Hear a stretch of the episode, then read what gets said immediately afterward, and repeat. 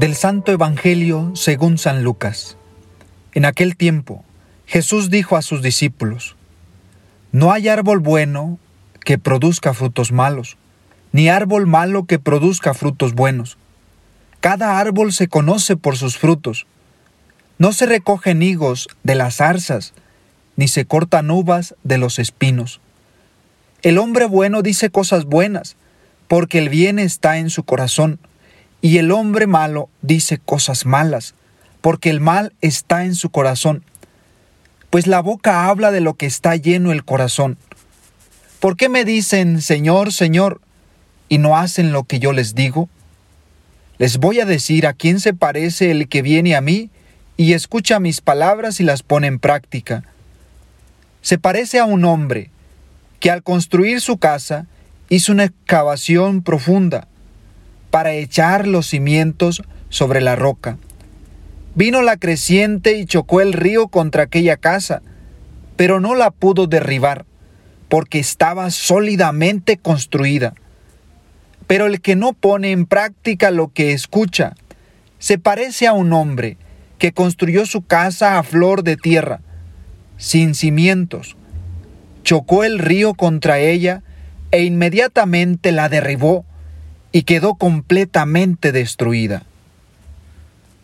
¿Qué tal queridos hermanos y hermanas? Soy el Padre Omar Magaña Mendoza y les invito a aventurarnos en estas buenas noticias que trae Jesús para nosotros.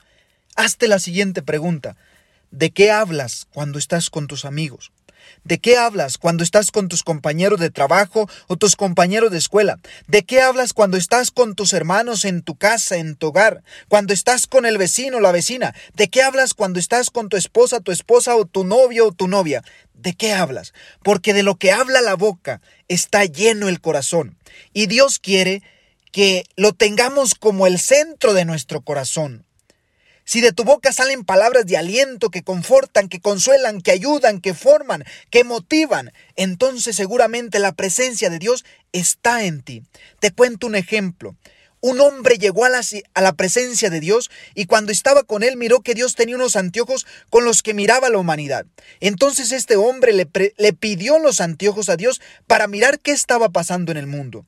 Y Dios le dijo, te los presto, pero antes de que, de que te los pongas, quiero que te pongas mi corazón y que mires con los ojos del corazón, porque cuando actuamos desde el corazón, cuando actuamos desde los ojos de Dios, entonces vamos a decir y vamos a hacer aquello que Dios quiere, confortar, ayudar, consolar, amar a los demás. Dios los bendiga, queridos hermanos.